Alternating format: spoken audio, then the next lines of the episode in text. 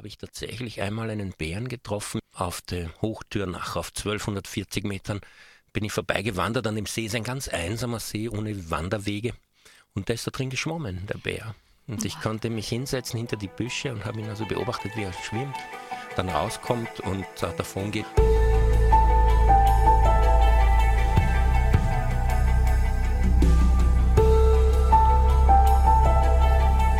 Veganinchens Stimme.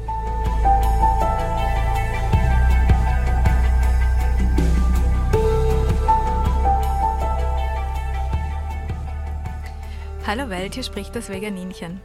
Ich starte heute in Medias Res, damit wir jede Minute der Sendung auskosten können. Heute zum zweiten Mal zu Gast im Studio ist Martin Balluch, einer meiner Lieblingsgäste der letzten Jahre. Es ist tatsächlich eine der Sendungen, die ich öfters mal nachhöre, weil Martin, du meiner Meinung nach so gut sprechen kannst und das Gesagte immer wieder zu einer inneren Haltung des Mutes beiträgt. Damals haben wir über den Tierschützerprozess gesprochen und heute werden wir etwas über das Wandern, die Wildnis, über Almen, die Jagd und den Wolf reden. Wir beide kommen jetzt gerade von der Universität Innsbruck, wo Martin einen Vortrag im Zuge der Human Animal Studies gehalten hat. Lieber Martin, vielen Dank, dass du dir wieder die Zeit für Veganinchens Stimme nimmst und ich freue mich auf alles, was kommt. Danke für die Einladung. Ähm, du selbst hast im Vortrag jetzt ja gesagt, weil die Frage gekommen ist, wie du das schaffst, die Bilder auszuhalten und das, die mit dem ganzen Leid zu konfrontieren, dass du zweimal in der Woche in den Wald gehst. Du wanderst sehr gerne wohnst mittlerweile auch in einem tollen Wandergebiet, mm, warst aber auch schon alleine in den Karpaten unterwegs. Kannst du uns ein bisschen was darüber erzählen und vielleicht auch, ob du schon Begegnungen mit Wildtieren gemacht hast? Ja, ich habe äh, sehr viel äh, Begegnungen mit Wildtieren gehabt in verschiedenen Wildniszusammenhängen. Bin sehr froh darüber. Ich bin viel herumgekommen, ähm, gezielt, um Orte zu suchen, wo möglichst wenig Menschen sind. Ich war zum Beispiel in Nordskandinavien sicher auch fünf, sechs Mal, jeweils vier, fünf Wochen mit dem Zelt unterwegs. Ich war in Karelien und auf der sozusagen russischen Seite, ähm, äh, aber westlich des Ural im sozusagen Präsibirien. Ich war in den Karpaten, jetzt glaube ich neunmal schon mit dem Zelt unterwegs und ich war in Balkan, ich war in den Pyrenäen und natürlich sehr viel in den Alpen, gerade bei mir. Wildtierbegegnungen habe ich gerade in den Karpaten, auch jetzt heuer, einige sehr spannende gehabt, nämlich mit Bären. Ähm, in den Karpaten gibt es nämlich wahrscheinlich die höchste Bärendichte überhaupt auf der Welt, vermute ich einmal. Und es ist dort tatsächlich so, also ich habe das nicht glauben können, bevor ich hingekommen bin, dass wenn man eine Woche mit dem Zelt wandert, dass man jeden zweiten Tag Bärenspuren sieht und mindestens einmal die Woche eben einem Bären begegnet. Also leibhaftig sozusagen. Und ähm, das ist also tatsächlich dort nicht die Ausnahme. Wölfe sind wesentlich scheuer. Man sieht zwar gerade, wenn man am Ende des Winters, wenn also noch so eine leichte Schneedecke ist, dort wandert, sehr viele Wolfsspuren. Ich war auch einmal im Februar zwei Wochen mit dem Zelt und Skien in den Karpaten unterwegs und habe also einem, bin einem Wolfsrudel fünf Tage lang hinterhergegangen. Man hört sie dann noch heulen, weil dann trauen sie sich weiter raus als im Sommer, wo überall die Forstleute sind und natürlich auch viel mehr Wanderer. In den Karpaten wandert im Winter fast niemand. Also da hat man echte Möglichkeit, Wölfe zu treffen. Die Bären schlafen und die Wölfe kann man treffen. In Skandinavien habe ich in erster Linie Elche und äh, Rentiere gesehen, weil dort die Beutegreiferdichte sehr gering ist. Ich habe aber auch in den Alpen einmal schon bei mir einen Bären getroffen. Das war 1997. Es gab zu dieser Zeit insgesamt 33 Bären, die geboren worden sind in dem steirisch-niederösterreichischen Grenzgebiet, wo ich wohne. Da habe ich tatsächlich einmal einen Bären getroffen. Ich kann es jetzt sozusagen sagen, weil es ja ähm, schon so lang her ist und niemand mehr dem nachfolgen kann. Wahrscheinlich ist er schon erschossen worden. Jedenfalls war das im Türsee ähm, auf der Hochtürnach auf 1240 Metern bin ich vorbeigewandert an dem See. Es ist ein ganz einsamer See ohne Wanderwege. Und da ist da drin geschwommen, der Bär. Und ich konnte mich hinsetzen hinter die Büsche und habe ihn also beobachtet, wie er schwimmt, dann rauskommt und äh, davon geht. Und ich bin dann möglichst lang seiner Spur gefolgt, obwohl das sehr schwer war für mich. Also im Wald äh, drücken die das nicht so deutlich ab. Aber es war für mich ein total beeindruckendes Erlebnis. Magisch. Wie ist das Wandern generell für die in Österreich? Würdest du sagen, dass es überhaupt noch ein Plätzchen der wirklichen Wildnis gibt?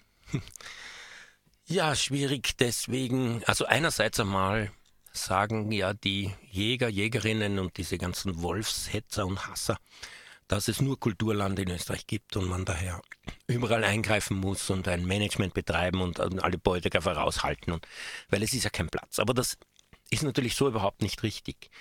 Auf der anderen Seite natürlich eine Wildnis, die überhaupt völlig unberührt ist, wo noch nie irgendjemand ähm, gejagt hat zum Beispiel und einen Baum gefällt, gibt es auch nicht oder wenn dann nur ganz, ganz wenig in so kleinen Flecken, dass man das nicht als zusammenhängendes Ökosystem sehen kann. Aber in der Region, wo ich wohne, das ist der Hochschwab und äh, das ist in den großen Wäldern nördlich vom Hochschwab, ist schon ähm, für Menschen, die die Wildnis da sozusagen nicht kennen, sehr beeindruckend wild. Ähm, von mir aus, also der, ich lebe in einer äh, in einem Blockhaus aus dem Jahr 1740. Ähm, von mir aus nach ähm, Westen geht man 52 Kilometer, bevor man die nächste Straße berührt. Ähm, wenn man die Straße folgt, die bei mir vorbeiführt und dann nach Norden geht, sind es 25 Kilometer, ähm, wo niemand wohnt, wo zwar Forststraßen sind, aber wo es eine reine Waldfläche ist, also ohne hochalpines Gelände. Das ist etwa 25 Kilometer Nord-Süd und 30 Kilometer Ost-West. In diesem Bereich ist auch der größte Urwald der Alpen mit 300 Hektar, der Rotwald. Es gibt dort auch den einzigen echten Urwald also anerkannten IUCN 1b anerkannten Urwald der Steiermark. Es gibt aber auch kleine Urwaldfleckerln, die dort übrig geblieben sind, zum Beispiel von den Schlägerungen von Heuersch im 19. Jahrhundert oder auch ähm, von den Felsen her unzugängliches Gelände. Und es gibt einen Wald, der jetzt schon vor einigen Jahrzehnten komplett außer Nutzung gestellt wurde von der Stadt Wien, das ist der Schiffwald, 600 Hektar groß, also auch nicht so klein. Und es gibt das ähm, Wildnisgebiet, Dürnstein-Lassingtal, das 7000 Hektar groß ist, auch in diesem Areal drin. Das äh, kommt einer Wildnis schon sehr nahe. Und das Lassingtal hat man eben deswegen ausgewählt, weil dort aufgrund des sehr steilen, felsigen Geländes eigentlich nie wirklich nachhaltig geschlägert wurde. Das war vielleicht früher, irgendwann vor 200 Jahren, hat dort einmal, äh, hat man dort einmal kahlgeschlagen, um die Industrie mit Holz zu füttern, aber seitdem nicht mehr. Also die, die Bäume sind alle so mindestens 200 Jahre alt. Also die Älteren, natürlich die Jüngeren, die seitdem nachgewachsen sind, nicht. Und es ist eigentlich ungenutzt. Es ist auch keine Forststraße drin, weil es eben mühsam ist, in diesem Steilgelände eine zu machen. Und ich meine, äh, 7000 Hektar zu haben, wo äh, praktisch es überhaupt nicht touristisch genutzt ist, wo es forstlich überhaupt nicht genutzt ist und schon seit langem nicht genutzt wurde, das kann man schon als eine Wildnis bezeichnen, denke ich. Sehr viel Totholz unaufgeräumt. Absolut.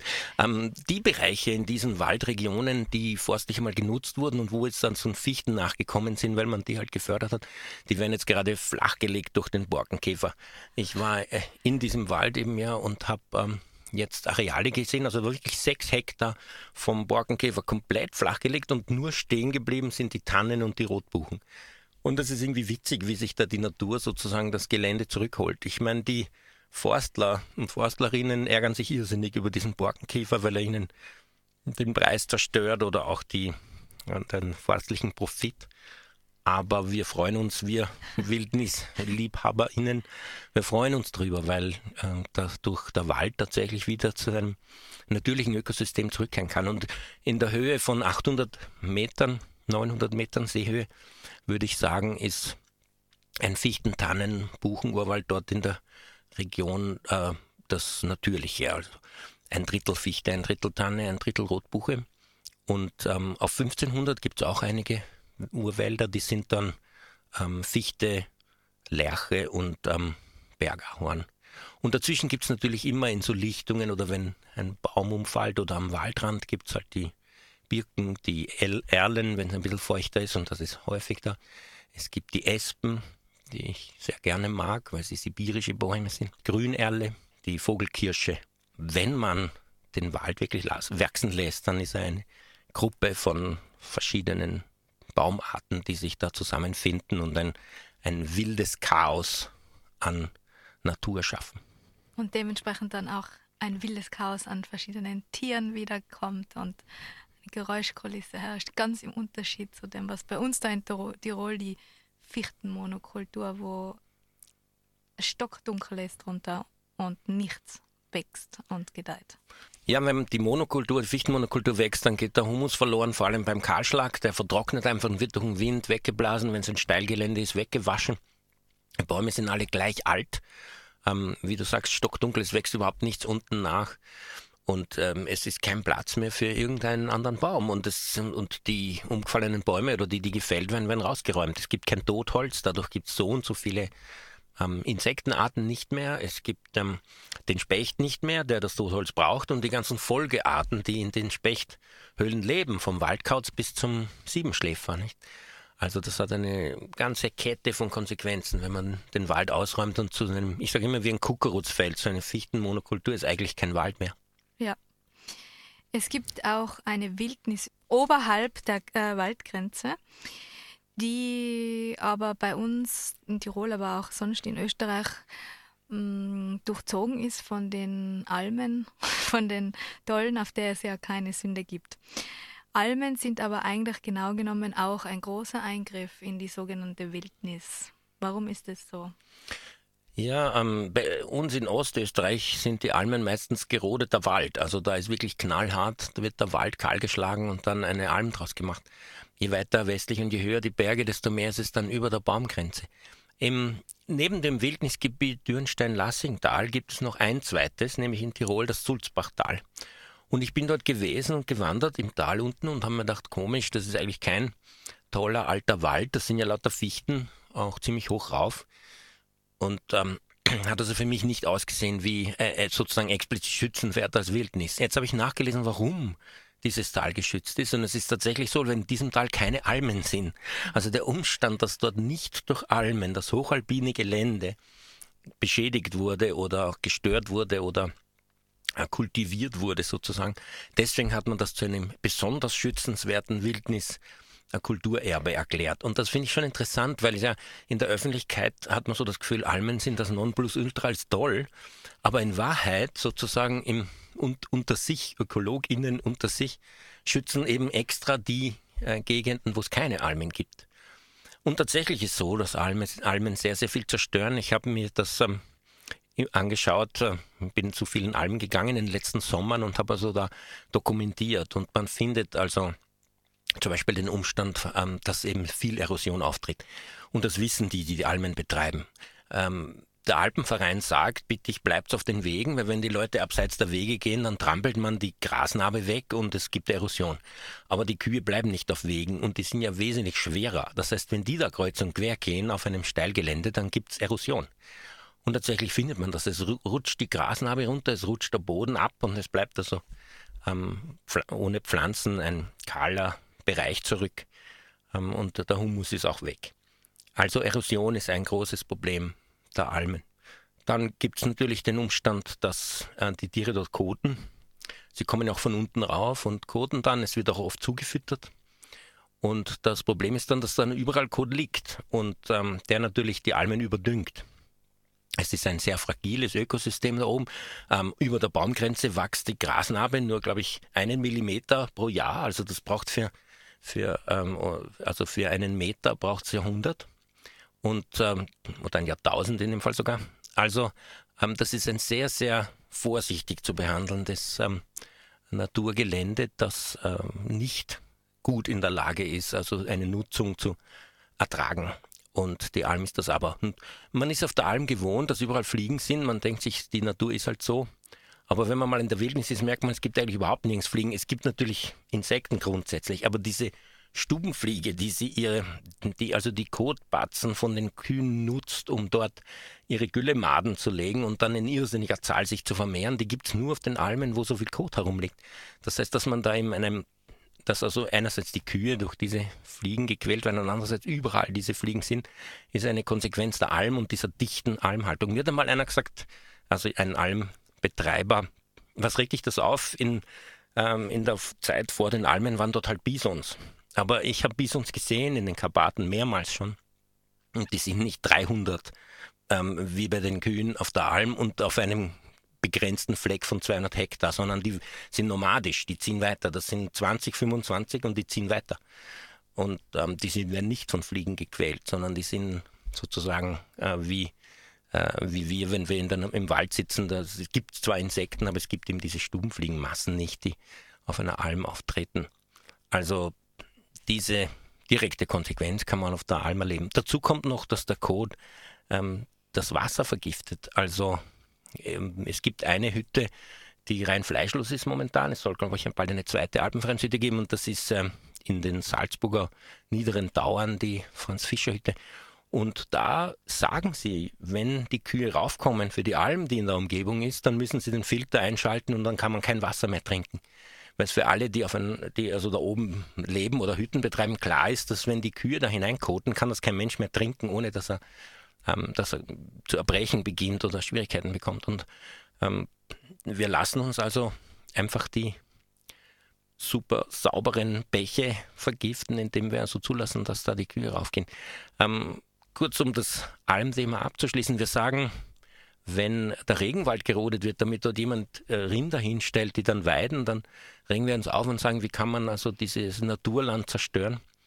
Aber in Österreich machen wir das ganz locker und finden das ursuper, dass da ähm, gerodet wird und dann die Rinder dort hingestellt werden, ein, sozusagen ein Bergurwald entfernt wird, damit man dann eine Weide hat für, für Rinder, von denen wir eh viel zu viele haben in Österreich. Wir haben eine totale Überproduktion in Milch zum Beispiel. Also da wird mit zwei Maß gemessen und in Österreich ist da offensichtlich in Ordnung oder okay, was eben in Südamerika kritisiert wird von uns aus hier, von der Ferne. Aber ja, die, die Waldzerstörung, insbesondere durch Almen, finde ich schon sehr, sehr problematisch. Und wenn man mit ähm, Menschen spricht, die eben Umweltschutz betreiben oder ökologische Ansprüche stellen und versuchen, ähm, Wildnis zu erhalten, dann ist für die alle Alm ein ganz, ganz großes Problem. Letztes Beispiel, Nationalpark Kalkalpen, wie der gegründet wurde, gab es 72 Almen, ewige Diskussion. Ähm, müsst ihr das machen? Kann man da nicht aufhören? Jetzt sind es noch 44 Almen, aber es ist deutlich durchzuhören, dass jede Alm weniger freut. Die Leute, die diese Nationalparks ähm, betreiben, hätte ich fast gesagt, aber schützen oder ähm, in irgendeiner Form managen. Und die würden wünschen, dass es eigentlich keine Almen mehr gibt, weil diese Nutzung der Natur einfach den ökologischen ähm, Erhaltung dieser Natur widerspricht. Sehr viele Menschen sind ja der Überzeugung, dass ohne menschlichen Eingriff nichts mehr funktioniert. Also, oder wenn man Alm einfach auflässt, dann wuchert das alles zu. Aber das ist doch eigentlich ein, ein schöner Zustand, oder? Was wird tatsächlich passieren, wenn man jetzt die Almen aus Tirol oder aus Österreich wegnimmt? Naja, ähm, also in Ostösterreich oder dort, wo gerodet wird und dann die Alm, ähm, also eine Wiese, zu einer Wiese gemacht wird, wo vorher mal ein Wald war, wird sich früher oder später wieder ein Wald einstellen. Meist ist das aber in der Kampfwaldregion, wo also eh ein sehr lichter Wald ist. Ich kenne also bei mir am Hochschwab viele Almen, die entweder knapp über der Baumgrenze sind oder eben an der Baumgrenze waren und vor 100 Jahren verlassen wurden. Das sind also Almen, wo man sieht, was ist in 100 Jahren, was ja eine interessante Frage ist, wenn man über die Auflösung von Almen spricht. Vielleicht ist sie die ersten 10, 20 Jahre anders. Aber nach 100 Jahren kann man sagen, so wird es bleiben. Und da hätte ich zum Beispiel die Schüttbauer Alm, die 1400 Meter Höhe ist etwa. Das ist in Ostösterreich am Hochschwab tatsächlich in der Baumgrenzregion. Und das ist einer der wunderschönsten Plätze dieser Welt. Ein sehr loser Baumbestand, ganz dicke alte Bäume, die dort in der Kampfzone eher niedriger sind, aber sehr breit und eben ganz langsam wachsen und damit auch so uralt werden. Totholz ähm, und auch Wiese zwischen diesen Bäumen, weil sie eben so weit auseinanderstehen und ein totaler Mischwald aus allen ähm, bergfesten Baumarten bestehend. Also ich muss sagen, äh, einer wirklich der schönsten Orte dieser Welt. Und es gibt keine Forststraße hin, es gibt kein Hüttendorf, wie es bei Almen so üblich ist. Äh, und es gibt keinen dicken Weg dorthin, sondern um dorthin zu gehen, muss man sozusagen durch die Wildnis hinwandern, weil der alte Almaufstieg schon verfallen ist. Und dieser Ort, also wirklich, man kann es wahrscheinlich googeln oder irgendwie finden hm, auf der Karte, den würde ich wirklich allen empfehlen, die glauben, Almen sind wunderschön. Dieser Ort ist unübertroffen an Schönheit. Und wie ich dort war, um das zu dokumentieren, habe ich in den Felsen eine Kreuzotter gesehen, die, ähm, die sich dort gesonnt hat. Ich habe ähm, die Murmeltiere gesehen, ich habe einen Gämsenrudel gesehen, ich habe Hirschkot gefunden. Die Tiere haben sich das also alle zurückgeholt. Und das wäre alles nicht möglich, wenn da noch 300 Kühe stehen und schreiende Menschen, die dort trinken und Autos, die dort hinauffahren. Jede Alm hat einen Almzubringer, wo man dicke Straßen hinbaut. Also gerade wenn man in das hochalpine Gelände solche dicken Straßen baut, ist das furchtbar. Man zerstört das Ökosystem, man ähm, versiegelt den Boden. Also und das nimmt man alles locker in Kauf, damit man noch mehr Milch produziert, obwohl wir eh schon einen Milchüberschuss und Butterberg haben. Also das ist ja in keiner Hinsicht irgendwie sinnvoll. Wie siehst du das mit der Besucherlenkung? Soll es Wege geben für Menschen, die gerne in der Wildnis äh, sein wollen, also dass sie alle auf einem Weg gehen oder sollen sie sich frei bewegen oder sollen womöglich die Menschen gar nicht mehr in gewisse Gebiete vordringen? Naja, ähm, ich würde mir nicht wünschen, dass man die Wildnis besuchen kann, aber es ist natürlich klar, wenn das zu viele wollen, dass das dann schädlich wird. Äh, die IUCN strengste Schutzkategorie 1a verbietet tatsächlich das Betreten, aber gibt es in Österreich nur ganz, ganz ausnahmsweise. Also die Urwälder, der Rotwald-Urwald ist so ein IUCN 1a geschütztes Gebiet. Ähm, da gibt es übrigens eine Forststraße, eine uralte, die noch hineingeht, weil sie damals noch das schlägern wollten, aber die jetzt verfällt und ähm, rundherum ist dann der kleine und der große Urwald, ähm, die eigentlich nicht betreten werden dürfen. Ähm, das, die Wildnisgebiete sonst sind 1b, das heißt, man darf eigentlich rein und auf Wanderwegen gehen. Ähm, schöner ist es vom Standpunkt derjenigen, die diese Wildnisgebiete leiten, dass man die geführten Touren nur mitmacht. Aber auf Wanderwegen kann man schon sein und grundsätzlich gilt das ähm, Betretungsrecht im Wald und ähm, außerhalb von Tirol, also zumindest in der Steiermark und Niederösterreich, gibt es also ein Ödlandgesetz, wo man auch im Ödland beliebig herumgehen kann, sogar zelten. Man darf in, in der Steiermark im Hochgebirge ganz normal zelten, was man in Tirol nicht darf. Aber ähm, ich denke schon, dass man die Wildnis betreten können sollte und halt einfach keine Spuren hinterlassen. Und das ist ja leicht möglich, nicht? Also gerade wenn man abseits von Wegen geht und nicht zu viele Menschen ist, dann äh, merkt ja kein Mensch, dass man da war. Man hinterlässt den Ort, wie man ihn betreten hat. Äh, man hinterlässt keine Spur. Und das finde ich schon völlig okay. Es ist natürlich die Frage, was mit Tieren im Winter ist, weil die ja unter Umständen durch Menschen erschreckt werden könnten. Aber wenn ich das ähm, ins Verhältnis setze zur Jagd, dann muss man schon klar sagen, die Menschen haben viel, äh, die Tiere, die Wildtiere haben viel, viel mehr Angst vor Jägern und Jägerinnen. Das merkt man überall dort, wo die Jagd nur noch im Bereich der Forststraßen stattfindet. Dann findet man oberhalb dieser Forststraßen, wo also kaum noch gejagt wird, unheimlich zutrauliche Wildtiere. Also ich habe schon oft erlebt bei mir im Hochschwab, dass ich mitten unter äh, Steinböcken sitzen kann, die wirklich die Kinder von den Steinböcken fünf Meter neben mir spielen und es regt die Böcke nicht auf, die Mütter. Ähm, und die sind ganz, ganz zutraulich, weil sie eben nicht bejagt werden. Und insofern fürchten sich äh, solche Wildtiere viel mehr vor Jägern und Jägerinnen und sie fürchten sich vor Wanderern nur dort, wo intensiv bejagt wird. Also ein Ende der Jagd würde auch das Erschrecken der Wildtiere total reduzieren. Oder kann es auch sein, dass sie spüren, dass du absichtslos kommst?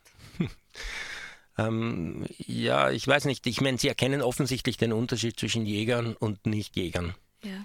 Das ist, das ist klar auf der Art und Weise, äh, von der Art und Weise, wie sie reagieren. Aber ich hatte auch meinen Hund mit mhm. ähm, und auch da, ich meine, er war zu diesem Zeitpunkt schon längst ähm, nicht mehr interessiert am Jagen, also aus Freundlichkeit zu mir.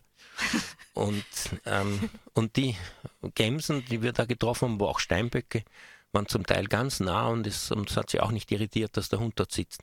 Ich meine, er ist nicht aufgesprungen und hinterher gerannt, dann wären sie vielleicht wegrennen. Ich habe einmal erlebt am, äh, der hohen Wand und auch einmal am, am, am Hochschwab, dass Steinböcke also durch ihn, ihn irritiert waren und dann hergekommen sind, also um ihn sozusagen ähm, herauszufordern oder genauer anzuschauen. Also das war zum Teil sehr, sehr nah. Aber nachdem er nicht aggressiv war und äh, hat sich das alles in Wohlgefallen aufgelöst. Aber es war jedenfalls schon so, dass sie keine Angst vor ihm hatten.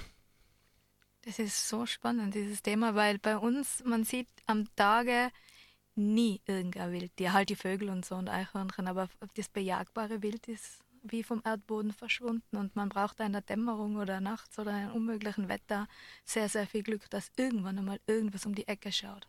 Und das hm. ist so traurig.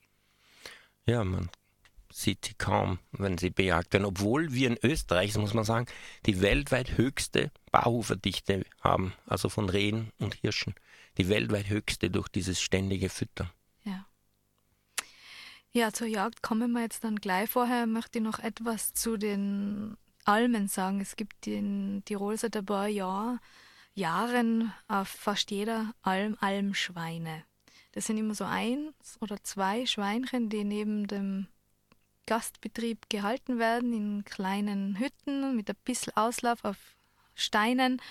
Und ich habe äh, mal mit jemandem ein Gespräch angefangen und habe, weil ich mich gefragt habe, wie kommen die da hoch? Und ob die mit der Materialseilbahn oder so hochgefahren werden. Und der hat dann zu mir gesagt, na na, die treiben wir da am Anfang des Sommers einfach rauf, ja. Und es hat ich kann mir das nicht vorstellen, weil der Weg ist ja für mich als Mensch schon irrsinnig anstrengend und ich habe längere Beine als die Schweinchen. Und das ist ein Weg von drei bis vier Stunden gewesen zum Raufsteigen, zum Abrutschen. Und das muten sie ihnen zu, sie treiben sie rauf, halten sie dann auf kleinsten Raum, zuerst diese lange Wanderung, dann auf kleinsten Raum drei Monate, um sie dann im September zu schlachten und als Almschwein als großes Fest dann zu essen. Das ist doch irre, oder? Naja, klingt für mich sehr nach einem Werbegag. Ich habe ähm, auch solche Almschweine angetroffen letzten Sommer beim Wandern und habe also nachgefragt und die haben mir halt äh, genannt den Grund, dass sie die Küchenabfälle essen, aber ähm, das ist wahrscheinlich auch nicht vorrangig, was sie vorhaben. Was ich mir noch denke, ist, wenn sie die schlachten, werden sie vermutlich ähm, nach drei Monaten, wenn sie vermutlich sozusagen ganz normale Hausschweine verwenden und nicht irgendwelche besonderen Rassen, weil es gibt ja das Alpenschwein zum Beispiel, das sicher geländegängiger wäre. Das ist sehr dunkelfarbig und hat eine ziemlich dichte Behaarung. Mhm. Und es gibt andere, eher natürlichere, äh, ältere Schweinerassen, die das vielleicht eher vertragen. Aber ähm, die großen, sozusagen rosanen Hausschweine sind ja nicht besonders ähm, geländegängig und agil, weil die ja gezüchtet sind mit drei Rippen mehr als ein Wildschwein und, und sehr ungelenk. Äh, ich vermute auch, dass sie ziemlich jung sein werden, wenn sie darauf kommen, wenn sie nach sechs Monaten, also nach drei Monaten geschlachtet werden, um dann ungefähr sechs Monate alt zu sein. Also werden die nicht wirklich Erfahrung mit Natur haben, sondern eher noch so klein sein, dass man sie locker treiben kann, weil wenn einmal das Schwein 100 Kilo hat oder 110, dann wird es sich nicht vier Stunden irgendwo hintreiben lassen. Ja, also klingt für mich mehr wie ein Werbegag, so ähnlich wie dieser Albenabtrieb ja irgendwie zum Tourismusereignis wird, wo man diese Kühe da inszeniert. Und was man auch vom Tierschutzstandpunkt her kritisieren muss und problematisch sehen muss, dass man da also diese Tiere so stresst. Jetzt zur, zur Jagd, die Jagdmythen habe ich mal aufgeschrieben. Es braucht die Jagd, weil sonst wäre der Verbiss ja viel zu groß. Es braucht die Jagd, weil es ja viel zu viel kranke Tiere sonst gibt und wer wird sich sonst um die kümmern? Wenn wir so wie bei den Almen zuerst uns überlegen, hm, wenn es die Jagd jetzt nimmer gäbe, wenn es da die ganzen Züchtungen für die Jagd nimmer gäbe, was wird passieren? Also für mich klingt das total absurd, die Aussage, sie müssen jagen, weil sonst gibt es einen zu hohen Verbiss. Überall dort, wo in Österreich seit Jahrhunderten gejagt wird, ist der Verbiss größer als sonst irgendwo auf der Welt. Ich habe gerade den neuen, neuesten Waldbericht gesehen und der Verbiss wird schlimmer und in vielen Regionen sind 80 Prozent der Jungbäume zerbissen und zerstört, sodass also gar kein Jungwuchs nachkommt. Ähm, leider auch in Teilen der Urwaldregionen, die wir am Anfang angesprochen hatten, gibt es ähm, viel, viele Orte, wo 30, 40 Jahre Wald fehlt. Also wo sozusagen der Sprung ist von Bäumen, die halt jetzt ähm, 60 sind und dann gibt es welche, die 20 sind. Aber die 40 Jahre dazwischen gibt es keinen Baum, der dieses Alter hat, weil in dieser Zeit zum Beispiel bei einem dieser Urwälder eine Rotwild, eine Hirschfütterung war und die Tiere halt einfach den Urwald verbissen haben, weil die gehen natürlich trotzdem rein und verbeißen, wenn man sie ähm, mästet und zu so hohen Populationen aufzüchtet. Also die Jagd zerstört den Wald, die Jagd führt dazu, dass es einen starken ähm, Verbiss gibt. Und also so das Gegenteil ist der Fall. Wenn man aufhören würde mit der Fütterei und aufhören würde mit der Jagd, würde der Verbiss zurückgehen. Wir sehen das in Graubünden, wo es viele Flächen gibt, wo nicht gejagt wird. Also in der Schweiz, der Kanton, der ja ziemlich weit reinkommt ähm, nach Osten, und da merkt man eben, dass ähm, bei Zonen, wo eben nicht bejagt wird, ähm, der Verbiss besser ist. Ähm, in Kärnten, in Geiltaler Alpen, gibt es ein großes Areal, wo es ein fünfjähriges Projekt gegeben hat, dass man die Fütterungen einstellt und schaut, was dann mit den Rothirschen passiert. Und es hat sich gezeigt, dass das für die Tiere viel besser ist. Die teilen sich auf im Gelände, anstelle dass sie an einer Stelle stehen bleiben, nämlich dort, wo die Fütterungen sind.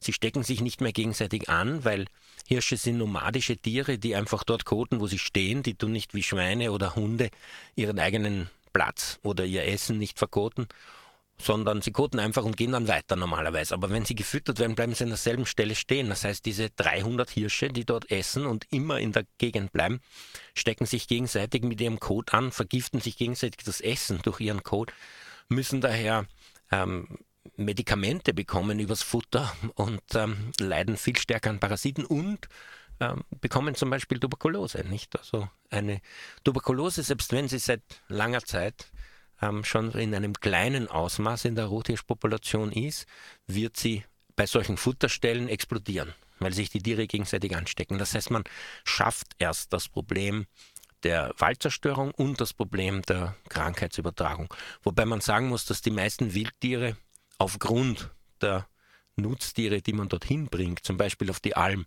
krank werden und nicht umgekehrt. Also die Gefahr ist ja viel größer, die von Nutztieren ausgeht, weil die haben diese ganzen großen Krankheiten, weil sie eben so dicht leben miteinander oder auch ähm, durch dieses Mensch-Tier-Zusammenleben erst diese Krankheiten entwickeln und dann an die wilde Populationen weitergeben. Es gibt ja eine ganze Reihe von Krankheiten, die durch Almtiere, zum Beispiel auf Gämsen oder Steinböcke übertragen werden. Die Gamsblindheit ist eine davon. Und ähm, da leidet also die Wildtierpopulation ganz explizit unter der Alm oder unter den Nutztieren, die dorthin gebracht werden. Was die Jagd betrifft, fällt mir noch ein Argument gegen die Alm ein, nämlich dass österreichweit 7000 Murmeltiere geschossen werden äh, wegen den Almen. Ähm, die Begründung ist, dass sie dort Löcher bohren und die Kühe dann hineintreten könnten und sich verletzen.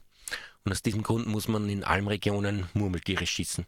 Und da töten sie 7000 Tiere, damit man diese Kühe auf die Alm stellen kann. Das ist ja auch offensichtlich ein Eingriff in die Wildtierpopulationen, der also nicht gerechtfertigt ist. Ich war auf einer Alm in der Kreuzegruppe in Kärnten einige Tage und da ist tatsächlich eine kleine Gruppe von Jägern vorbeigekommen und hat dort die Murmeltiere erschossen, die direkt neben der Almhütte ganz zutraulich waren, ähm, weil sie eben schon an die Menschen dort gewohnt, gewöhnt waren. Und die haben sich dorthin gehockert hinter einen Stein und haben also diese wirklich zehn Meter neben der Almhütte diese Murmeltiere erschossen. Um, warum auch immer. Also sicherlich aus Spaß und jedenfalls auch mit der Begründung, dass die dort ähm, Löcher bohren. Aber das ist auch ein, einer der vielen Belege, dass die Jagd und diese Form der Jagd einfach in die Wildnis eingreift und, sie, und die Wildnis-Communities ähm, von Fauna und Flora zerstört. Wer äh, äh, schreibt es denn fest, was geschossen werden muss? Naja, Behörden machen ein Abschussvorschriften, aber nur von den Tieren, die ähm, in, die, in den Jungwald eingreifen und den Verbiss bringen oder auch in den Bahnwald. Das sind eben ähm, Reh, Hirsch, Wildschweine auch und bei, und bei Gämsen, insbesondere den Waldgämsen, gibt es ähm, Abschusszahlen, die eingehalten werden müssen. Ähm, da ist es aber so, dass die Jägerschaft das immer so als eine Tierquälerei hinstellen will.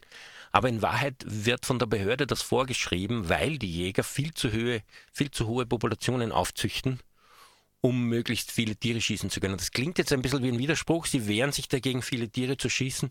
Dann können, also um diese Abschusszahlen einzuhalten von der Behörde, dann können sie offensichtlich das nicht wollen. Aber wenn man kurz darüber nachdenkt, merkt man, dass das kein Widerspruch ist. Was sie wollen, ist möglichst viele weibliche Tiere, die möglichst viele Kinder haben, damit sie im nächsten Jahr möglichst viele Tiere schießen können. Jetzt kriegen sie von der Behörde vorgeschrieben, weibliche Tiere zu schießen, um die Population zu verringern. Und das wollen sie natürlich nicht. Sie wollen, dass möglichst viele weibliche überleben, damit sie möglichst viele Kinder haben, um sie zu schießen. Und deswegen werden diese Abschusszahlen nicht eingehalten. Aber ähm, Sie haben im Kopf zum Beispiel, dass alle 70 Kinder, männlichen Kinder, die geboren werden, ein äh, großes, ein großer Geweihträger kommt oder ein großer Trophäenträger. Und auf den steht man sich, den zahlt man sehr viel dafür, da ist das Jagdgebiet viel wert.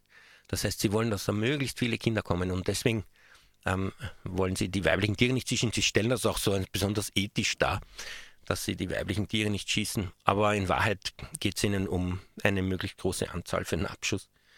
Und insofern äh, verstehe ich die Behörden, dass sie das machen, auch wenn es natürlich brutal ist. Aber was man müsste, wäre die Fütterungen runterfahren und natürlich die Beutegreifer kommen lassen. Ich bin ziemlich überzeugt, dass dann ähm, die Jagd ganz anders aussehen würde. Aber was, was ähm, die Jäger und Jägerinnen eben nicht vorgeschrieben haben, aber trotzdem tun, ist eben Vögel schießen und Beutegreifer, kleine Beutegreifer schießen, Hasen schießen, ähm, seltene Tierarten schießen wie Auerhahn und Birkhahn. Und bei Füchsen zum Beispiel schießen sie 70.000 in Österreich im Jahr. Völlig sinnlos. Das ist eine Gesundheitspolizei. Das sind, also wenn man so will, diese Füchse, das sind Tiere, die ganz wichtig sind fürs Ökosystem. Und die werden einfach in einem, weiß nicht, blinden Hass oder vielleicht auch einem Spaß in Massen getötet. Jetzt findet demnächst in Salzburg die lange Nacht der Fuchs, des Fuchsjagd statt, wo sie zig Füchse in Treibjagden erschießen und sich dabei gut fühlen. In Wahrheit greifen sie ins Ökosystem ein und zerstören das und töten Eltern von Familien, die leben im Familienverband Füchse. Das sind ja keine Einzelgänger, sondern die leben in Rudeln, auch wo Onkeln und Tanten in der Gruppe dabei sind. Sie schießen unter Umständen Mütter ab, deren Kinder gesäugt werden und dann verhungern. Das ist alles kein Problem. Es gibt keine Schonzeit für die Füchse und es gibt keine Schonzeit für äh, weibliche Füchse, die Kinder haben. Der wird wirklich wie ein Hassobjekt verfolgt und wäre schon längst ausgerottet, wenn er nicht so klein wäre und so ähm, agil und so intelligent, dass er dem doch in einem gewissen Ausmaß entkommt. Aber diese, insgesamt würde ich jetzt mal sagen, ist nur ein Drittel der Tiere, die geschossen werden, welche, die man in irgendeiner Form ökologisch begründen kann zum Waldschutz. Aber der Rest ist einfach Spaß und ähm, Trophäe und weiß ich nicht. Ähm, Lust. Die, die, einfach die Freude, ja. solche Tiere umzubringen und sich dabei überhaupt nichts zu denken, was man da anrichtet. In der sogenannten Jägersprache gibt es ja auch eine Versachlichung dieser Dinge. Man sagt zum Beispiel statt bluten schweißen oder Strecke auslegen zum Zählen der Leichen. Das ist wieder dann eine Distanzierung zu dem, was es tatsächlich ist. Aber ich würde mich gerne mal damit beschäftigen, was psychisch dahinter steht, dass jemand so etwas überhaupt schafft, aus dem Hinterhalt ein lebendiges Lebewesen zu töten, gesundes, junges Lebewesen grundlos zu töten. Verstehe nicht. Ja, ich äh, begreife auch nicht, wie man sich dann nicht äh, in diese Wesen hineinversetzen kann. Es gibt ein neues Buch vom Rudolf Winkelmeier, der ja eigentlich sein ganzes Leben Jäger war und erst vor ein paar Jahren damit aufgehört hat. Und er hat es auch in einem im ehemaligen Jagd- und Fischereiverlag veröffentlicht, sein Buch über Ethik, ja so Kommentare, glaube ich, oder Beitrag zur Jagdethik. Jetzt nennt das Beitrag, also das neue Buch heißt Beitrag zu Wildtier und Jagdethik. Und da im ersten Kapitel beschreibt er lange auch aus Zitaten aus Jagdliteratur die Motivation für die Jagd. Und da wird einem echt schlecht. Also es ist unfassbar, wenn man da liest, was dort steht. Nämlich auch wirklich Sprecher und Sprecherinnen der Jägerschaft, die in der Öffentlichkeit auftreten, sagen da also dezidiert in dieser Jagdliteratur, dass sie aus Spaß jagen und dass sie einfach, dass sie es einfach geil finden und eine Freude ist. Es gibt diesen Beitrag von Paul Barin, der einen Orgasmus hat, wenn er einen Haselhund schießt. Also wie man sich, also einen sexuellen Orgasmus. Man kann sich das einfach als normaler Mensch nicht vorstellen, was da der Connect sein soll oder wie, wie sowas möglich ist. Dann gibt es aber auch diese, da gab es einen deutschen ähm, Rechtsanwalt und Jäger, der die Gatterjagd massiv verteidigt hat und auch in Österreich sich zu Wort gemeldet hat bei unserer Kampagne dagegen. Und der sagt da drin, reden wir nicht drum herum, ähm, wir machen, wir gehen auf die Jagd, um Beute zu machen, weil dieses uralte Beute machen liegt uns im Blut und das ist so toll und so weiter. Also ich meine, da gibt's von Ökologie keine Rede, von Tierschutz keine Rede, von Mitgefühl keine Rede. Es geht nur um ein total egoistisches Gefühl der Lust und Freude, irgendein anderes Wesen zu erschießen. Mhm. Das ist de facto unterm Strich, um was es geht. Mhm. Sie müssen auf jeden Fall am Alpha, am Alpha-Rang bleiben und äh, das, mit dem Gewehr in der Hand äh, ist es natürlich extrem fair. Und äh, ähnlich ist es ja beim Wolf. Das ist jetzt unser nächstes Thema. Ich habe jetzt neulich ein Transparent gesehen. Da ist ernsthaft oben gestanden, kommt der Wolf, geht der Bauer, stirbt die Alm und dein Erholungsraum. Da habe ich mir gedacht, ja bitte.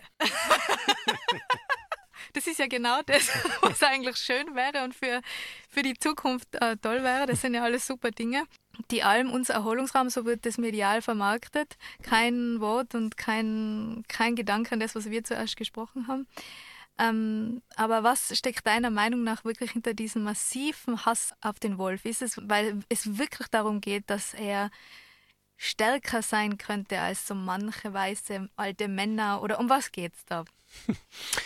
ähm, also es gibt wahrscheinlich eine Anzahl von Begründungen, warum das diese Hetze gibt. Ähm, also sie geht auf jeden Fall aus einer gewissen Ecke in der Bevölkerung aus. Da ist einerseits die Jägerschaft.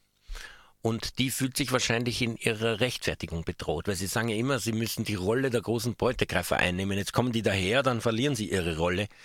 Und das soll nicht sein. Einer der großen Fürsprecher der Ausrottung des Wolfes ist Maximilian Meyer-Mellnow, der den Wolf eine blutrünstige Bestie genannt hat, die einfach gerne tötet. Und was ist er? Er hat ein Jagdgatter, in dem er über 500 Wildschweine massakriert jedes Jahr. Er hat viele Jahre äh, in Massentierhaltung gezüchtete Enten ausgesetzt, um sie zu Hunderten abzuknallen in einem Vogelschutzgebiet. Also der redet von blutrünstiger Bestie und von Tötungslust. Das ist ja wirklich absurd. Ähm, in der, der Obersteirer, der Region, wo ich wohne, gibt es eine Zeitung.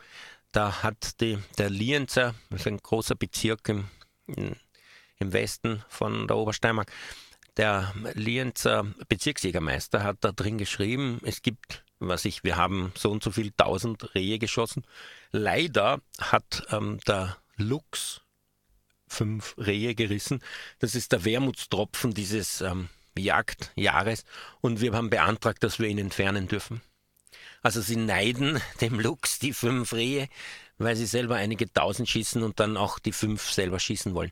Also aus der Ecke kommt einfach das Gefühl, sie wollen dort die Tiere schießen und, ähm, und der Wolf kommt daher und stellt ihre Tätigkeit da sozusagen in Frage. Dazu kommt noch, dass sie ihn wahrscheinlich selber sehr gerne schießen würden. Der Meier Möllner hat von sich gesagt, auch in einer öffentlichen Ansprache, dass er schon Wölfe geschossen hat. In Klammer, es war super. Also sie hätten gern die Möglichkeit, diese Wölfe zu schießen, zweifellos. Im niederösterreich-steirischen Grenzgebiet, habe ich ja schon erzählt, gab es 33 Jungbären, die geboren wurden und insgesamt natürlich ein paar mehr Bären und die sind alle letztlich abgeschossen worden von Jägern und Jägerinnen dort illegal. Auch im Nationalpark Kalkalpen sind Luchse wieder geschossen worden. Es werden jedes Jahr wahrscheinlich, schätzt man, 15 bis 20 Wölfe illegal erschossen in Österreich. In Kärnten habe ich mit einem Sen von einer Alm gesprochen, der sehr ähm, Wildnisbefürwortend ist und ähm, eigentlich auch sympathisiert mit dem Wolf und dem hat der Besitzer der Alm ein Gewehr in die Hand gedrückt und gesagt, wenn der Wolf kommt, schieß ihn zusammen. Dabei hat er weder einen Jagdschein noch einen Waffenschein, aber man will ihn sozusagen dazu bringen, diesen Wolf zu töten. Ähm, völlig illegal und sie sind auch bewusst. Also die eine Ecke ist die Jägerschaft, die andere Ecke sind die, die eben Nutztiere halten wollen in der Wildnis und damit die Wildnis eigentlich völlig entwerten und ähm, einfach die Natur nutzen. Ich habe auch hier mit einigen Personen geredet und das ist mir aufgefallen, Menschen dieses Schlages sind der Meinung, Natur ist zum Nutzen da und wenn man sie nicht nutzt, ist sie sinnlos. Und wenn man ein Tier zulässt, also eine Art, die dort lebt, die nicht nutzbar ist, ist das sinnlos und äh, widerspricht also ihrem Zugang zur Natur. Die Natur soll dem Menschen dienen und nach Möglichkeit genutzt werden. Und da ist der Wolf einfach im Weg, weil der ist nicht nützlich und den kann man nicht nutzen. Und äh, der bringt daher nichts und schädigt auch noch, wenn man halt Schafe ähm, einfach so aussetzen will. Und das muss man nämlich auch noch dazu sagen, das, was so fast euphemistisch als Almhaltung von Schafen bezeichnet wird, ist in Wirklichkeit ein Aussetzen im, im Hochgebirge. Ähm, jeder von uns, der wandert, hat das schon erlebt im hochalpinen Gelände werden Schafherden einfach ausgesetzt. Da gibt es keinen Sen dabei, da gibt es keine Almhütte in der Nähe, da gibt es keinen Nachtpferch, sondern die werden dort einfach hingesetzt. Und dann kommt man halt, ich weiß nicht, alle paar Wochen und schaut, ob man sie noch sieht, ruft sie lecker, lecker, lecker und gibt ihnen Salz, damit sie in der Nähe bleiben. Aber im Grunde genommen setzt man sie einfach in die Wildnis aus, weil man ihnen das Essen also nicht zahlen will und holt sie dann ein paar Monate später wieder ab. Und dann wundern sie sich, dass so und so viele Schafe nicht mehr da sind, die an Moder gestorben sind oder die im Unwetter abgestürzt sind oder sonst wie äh, verloren gegangen, eingegangen, gestorben. Und ähm, ja, und begeht damit eigentlich Tierquälerei, weil als Mensch, der verantwortlich ist für ein Tier, kann man es nicht einfach in die Wildnis aussetzen, noch dazu ein domestiziertes Tier. Und die regen sich dann auf, wenn der Wolf so ein Tier reißt, obwohl sie das 10, 20, 30-fache an toten Tieren verschulden durch ihr verantwortungsloses Verhalten. Abgesehen davon, dass sie, wenn die Tiere das überlebt haben, sie erst alle umbringen und ähm, auch nicht freundlicher als der Wolf das machen würde. Ähm, also aus dieser Ecke dieser Ecke, die eben die Erde und die Natur als einfach ihren Nutzungsraum sieht, wo der also nur für den Menschen da ist, diesen total anthropozentrischen, egoistischen Zugang, das sind diejenigen, die den Wolf entfernen wollen. Letztes Beispiel, mein Großvater war ähm, auch sehr involviert im, ein Tiroler, äh, sehr involviert im Bau von Speicherkraftwerken. Kaprun hat er zum Beispiel mitgebaut. Und ich, gegen Ende seines Lebens in den 90er Jahren waren wir dort ähm, einmal nochmal seine alten Baustellen anschauen. Und da sind so Bäche noch runtergekommen, die nicht in den Staudamm, also in den Stausee hineingeflossen sind. Und da sagt er so sinnierend vor sich, zu sich selbst, schau, da ist noch ein Bach, den haben wir leider nicht auch noch aufgenommen. Jetzt fällt dieses Wasser völlig sinnlos den Berghang hinunter. Also für einen Menschen wie ihn ist einfach alles zu nutzen und was nutzlos den Berghang hinunterfällt, ähm, ohne dass man die Energie für den Menschen verwenden kann, ist einfach verloren. Und in Wahrheit ist es ja umgekehrt, das, was wir, dem, dem, dem, wo wir die Wildnis lassen, sich selbst entwickeln, dort ist der Gewinn, dort ist der Vorteil, dort ist das Gute, das uns eben zum Beispiel durch den Klimawandel bringen kann oder das eben sicherstellen kann, dass kein Artensterben gibt, dass das Insektensterben zurückgeht, dass die Natur intakt bleibt. Dafür braucht es solche ungenutzten Flächen. Lass uns ganz kurz dieses schöne Szenario malen. Was wäre, wenn es morgen die Jagd nicht mehr gäbe? Die Almen aufgelassen werden, der Wolf und der Bär sein dürfen und auch keine Nutztiere mehr, ja nicht nur auf der Alm sind, sondern auch generell nicht mehr sind. Wie würde sich die Natur entwickeln? Also Ökologen und Ökologinnen, das kann man an verschiedensten Stellen nachlesen, sagen, wir brauchen mindestens 30, besser 50 Prozent der Natur, auch in Österreich, die unberührt ist, die vom Menschen nicht mehr genutzt wird. Und nicht mehr nutzen heißt keine Jagd, keine Forstwirtschaft, kein Tourismus und keine Landwirtschaft, also keine Weiden, keine Ackerfläche. 30 bis 50 Prozent des Landes sollten nur noch den Wildtieren überlassen sein und einfach völlig sich selbst autonom entwickeln, autark. Und das wäre natürlich total großartig. Dann könnte sich dort wirklich eine stabile ähm, ökologische Natur entfalten, ein, intakte Ökosysteme, die ja große Beutegreifer brauchen. Ein Ökosystem ist nicht intakt, wenn es, äh, wenn es die großen Beutegreifer nicht gibt. Und das wäre also sehr stabil und eine große Hoffnungsschimmer gegen Klimawandel, Artensterben und diese ganzen Problematiken, die da auf uns zukommen. Ähm, als Mensch kann man dort ja zu Besuch hinkommen, so wie man halt andere Länder besucht, aber halt als Gast. Und man soll sich als Gast fühlen, nicht als der Chef da, der bestimmt, was passiert, sondern wir sind einfach nur ein Gast, der einmal vorbeischauen darf, dafür dankbar ist, nichts kaputt macht und einfach wieder geht danach. Ja, das wäre das wäre eine total tolle Utopie, dass man letztlich solche Naturflächen lässt, die so wirklich dann ähm, Wildtierrefugien sind, wo endlich die Wildtiere sich wieder entfalten können.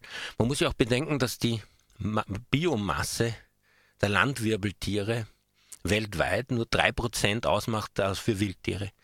Und dann sind es etwa 67 Prozent, sagen wir, Nutztiere und 30 Prozent Menschen. Wenn man das sozusagen reduzieren und umkehren würde, dann wäre natürlich die Chance viel größer, dass diese Erde die Belastung durch die Menschheit überlebt. Also die ganzen Horrorszenarien, Angstmachereien, die jetzt herumschwirren, das äh, würde nicht zutreffen, wie die, die würden sich alle gegenseitig quälen, auffressen, dahin vegetieren. Das wird sich alles regeln. Es ist doch komplett absurd zu glauben, dass die Natur den Menschen braucht. Der Mensch, jeder Schritt des Menschen in die Natur hinein hat nur Zerstörung mit sich gebracht. Mir fällt nichts ein, also was das Gegenteil beweisen würde gerade wenn man sich eben verlassene Almen anschaut, ich kann die Leute hinbringen, in der Hochschwabregion gibt es einen Haufen, äh, oder im, im, Nationalpark Kalkalpen sind wunderschöne Ökosysteme. Ähm, also es wird gesagt, es gäbe sonst die offenen Wiesen nicht. Ähm, naja, in einem Wald ähm, sind halt eine gewisse Anzahl von Bäumen, die einem auffallen als Pflanzen und wahrscheinlich sind auf einer Wiese im Durchschnitt mehr Blumen. Aber was diese Bäume alles an, an pflanzlichem Leben oder Pilzen an sich haben. Es ist so ein Urwaldriese, hat zum Beispiel 30 verschiedene Arten von Flechten auf sich drauf im Schnitt. Ähm, das ist mehr als es Blumen auf so einer Almwiese gibt, Blumenarten. Also äh, da hat man schon eine irrsinnige Vielfalt an Arten in so einem Urwald drin, die sich eben auf ähm, in einer stabilen Weise halten. Diese Wiesen ähm, äh, sind vielleicht nett anzuschauen, aber gerade wenn sie so genutzt werden, wie das bei Almen der Fall ist, beziehungsweise auch wenn sie gemäht werden, damit man es dann den Nutztieren füttern kann im Winter, dann und sie dann auch noch düngt dazwischen, dann zerstört man die erst wieder. Also die, dass, ein, dass eine Wiese so eine tolle Artenvielfalt wäre, dass man sie unbedingt erhalten muss, ist nicht richtig. Es gibt nur eine Art, die äh, sonst nicht vorkäme, aber nur eine einzige. Und ähm, das kann man leicht ähm, verkraften, wenn man dafür ein stabiles Ökosystem hat, das keine menschlichen Eingriffe braucht. Auf der anderen Seite wäre die Alternative, Bisons wieder zuzulassen. Es gibt ja immer mehr Stellen in Europa, wo Bisons leben. Ähm, Im Donaudelta leben sogar wieder Wildpferde frei. Ähm, wenn man das ließe und wenn man Grünbrücken über die Autobahnen baut, würden die früher oder später auch zu uns kommen. Und das wäre natürlich auch eine Möglichkeit, ähm, gewisse Waldbereiche freizuhalten, wenn man Bisons hat. In den Südkarpaten funktioniert das. Also Im Darkul-Gebirge haben sie groß Bisons ausgesetzt, die sich ausbreiten mittlerweile in den Südkarpaten. Ich bin schon mehrmals welchen begegnet dort, also so Bisonherden. Und die äh, grasen eben auch, aber in einer Weise, die eben nicht das Ökosystem belastet. Wie gesagt, die nur Größenordnung von 25 bis 30 Mitgliedern so einer größeren Familiengruppe, die halt ständig weiterziehen und nicht ähm, in, in ein und demselben Fleck die ganze Zeit bleiben. Und ähm, ja, das, also wenn die Leute unbedingt gewisse Flächen waldfrei halten wollen, dann schlage ich Bisons vor. Wenn du alleine wandern gehst und dich verbunden mit der Natur fühlst, warst du schon mal dabei, als neben dir ein Baum gefällt worden ist? Und was macht das mit dir? Ja, ich habe in den Südkarpaten, muss ich sagen, das erlebt, weil dort äh, auch österreichische Firmen, Forstfirmen, also richtig in diesen Altwaldbestand hineinschneiden. Und da gibt's äh, so Rotbuchen, die so wirklich so einen Meter zwanzig breit sind. Das ist so ziemlich das Maximum, was sie, würde ich sagen, in der Höhe von 800, 900 Metern entwickeln. Es gibt ab und zu dickere, aber die typischen 250 Jahre alten Bäume schon so aus, 300 Jahre vielleicht. Ähm, das ist ähm, schon wirklich schlimm gewesen zu sehen, wie die eine nach dem anderen wie so ein ähm, gotischer Kirchturm zusammenbrechen und dann hinausgeschafft werden. Und überbleibt eine Landschaft, wie als hätte eine Bombe eingeschlagen oder ein Krieg wäre ausgebrochen, ein vollkommen ähm, zerstörter, ähm, zerstörte Natur.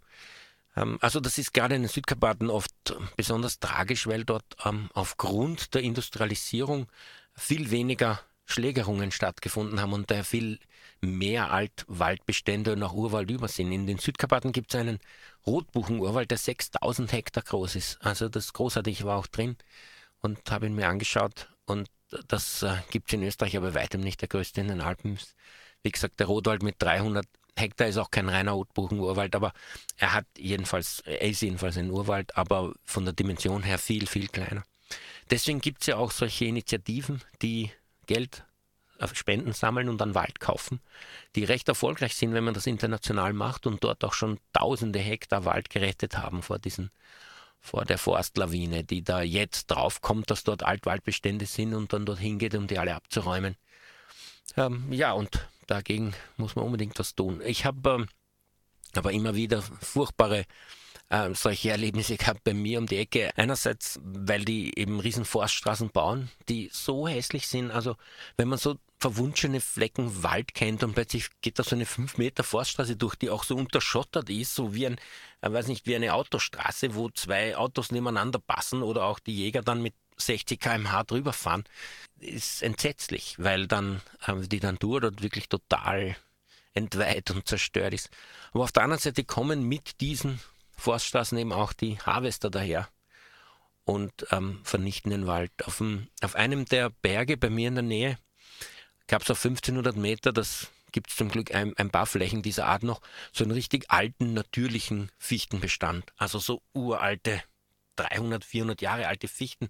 Das ist ein Fichtenlärchen am Bergahornwald, Altwaldbestand. Und eines Tages um 22 Uhr, wie ich dort vorbei wandere, bauen die eine riesen Forststraße in diesen Wald hinein. Ich habe schon Schlimmstes befürchtet. Also mit Scheinwerfern und Riesenfahrzeugen ähm, haben sie diese Straße gebaut, die wir übrigens mit Subventionen fördern. Das ist Erschließung unerschlossener Gebiete oder so ähnlich.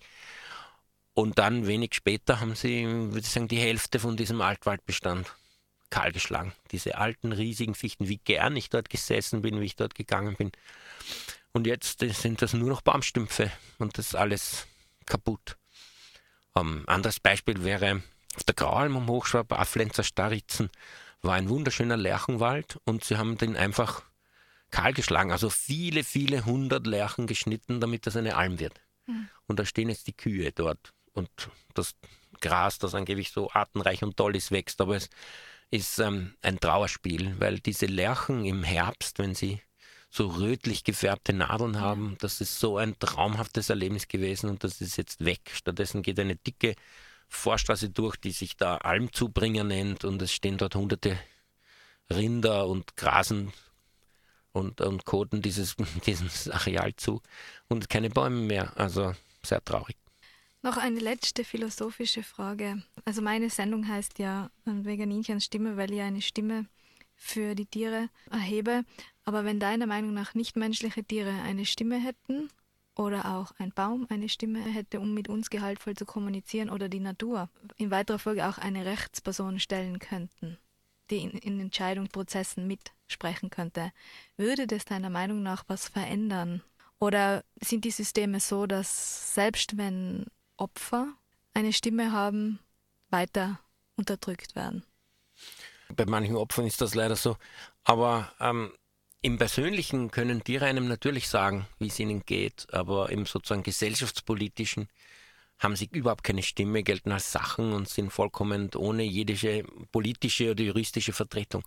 Und da ist das Konzept, und vielleicht meinst du das, ähm, der Verbandsklage, also dass ähm, Verbände, Naturschutz, Umweltschutz, Tierschutzverbände im Namen der Tiere juristische äh, Vertretung sein können und auch Klagen einbringen können, wahnsinnig wertvoll. Wir sehen das beim Wolf, äh, Fischotter, Biber, wo ähm, solche Abschussbescheide ausgegeben werden. Und es gibt nach der Aarhus-Konvention von der EU das Recht für Umweltverbände, gegen diese Bescheide Einspruch zu heben. Und einer nach dem anderen wird von Gerichten aufgehoben. Man sieht also, dass die Landesregierungen einfach illegale ähm, Bescheide ausstellen. Was sie jetzt machen, ist ähm, ein ganz übler Trick, das Ganze nicht als Bescheid, sondern als Verordnung zu machen, gegen die man keine Einspracherecht hat als Umweltschutzverband. Und ähm, da hoffe ich, dass eine Klage zum Verfassungsgerichtshof, die jetzt eingebracht wurde, also dem, äh, den Landesregierungen diesen Weg verbaut, weil eine Verordnung darf nicht sich auf einen spezifischen Fall beziehen. Man kann nicht eine Verordnung erlassen, dass dieser Wolf getötet werden soll, sondern Verordnungen müssen allgemeinen Charakter haben. Bescheide haben den äh, Charakter, dass sie sich auf einen Einzelfall beziehen. Und insofern ist es eindeutig illegal, da Verordnungen zu erlassen. Aber man sieht, dass diese Verordnungen aufgehoben werden von Gerichten und dass man da wirklich etwas ändern kann. Wir haben das ja nicht im Tierschutz. Man kann im Tierschutz keine Klagen einbringen. Wir haben es auch nicht im Konsumentenschutz, der insofern relevant wäre, weil eine falsche Fleischwerbung zum Beispiel beanspruchbar wäre, die es ja überall gibt. Und das können wir auch momentan noch nicht. Aber die Hoffnung ist, dass wir das früher oder später bekämen und aus, dem, aus der Erfahrung mit den Umweltschutzverbänden merken wir, dass da viel möglich wäre da würde sich die Rechtslage gar nicht ändern, sondern wir hätten einfach die Möglichkeit, den Rechtsstaat zu erhalten. Und eigentlich sollte jeder Mensch, der zum Rechtsstaat steht, das befürworten. Aber gerade natürlich die Landschaft, Natur- und Tiernutzer und Nutzerinnen sind total dagegen, dass wir ein rechtliches Mittel bekommen, den, den Rechtsstaat einzuhalten oder die Gesetzeslage einzuhalten.